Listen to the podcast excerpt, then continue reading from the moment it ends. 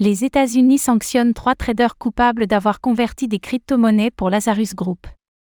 L'Office of Foreign Assets Control, OFAC, du département du Trésor américain a annoncé des sanctions à l'encontre de trois individus accusés de travailler pour Lazarus Group, un groupe de cybercriminalité nord-coréen. Les sanctions visent à bloquer tous les biens et intérêts des individus concernés sur le sol américain ou sous le contrôle de personnes américaines.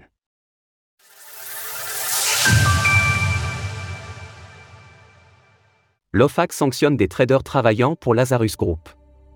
L'Office of Foreign Assets Control, OFAC, la branche du département du Trésor des États-Unis chargée de l'application des sanctions américaines à l'international dans le secteur financier, a annoncé tout un lot de sanctions à l'encontre de trois individus accusés d'entretenir des liens avec Lazarus Group.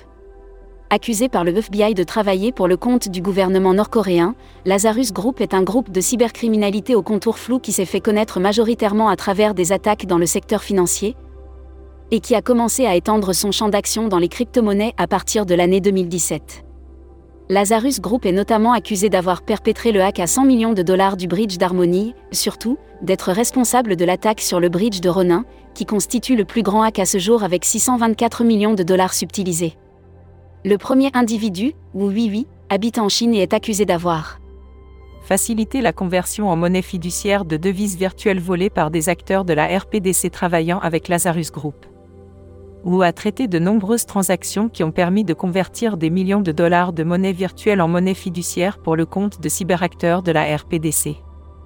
Le deuxième, Cheng Ganuman, est accusé d'avoir fourni un soutien matériel à Huawei et plus largement d'avoir aidé certains acteurs nord-coréens à accéder au système financier américain à travers des sociétés écrans.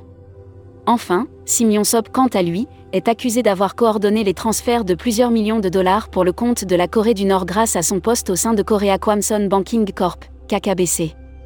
Il est précisé que les trois individus opéraient via un système de trading de gré à gré, OTC.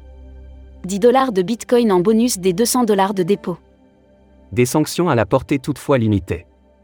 Brian Nelson, le sous-secrétaire au Trésor pour le terrorisme et le renseignement financier, appuie cette décision par le fait que la Corée du Nord utiliserait les fonds ainsi récoltés pour financer son programme militaire et balistique, menaçant de fait la stabilité internationale.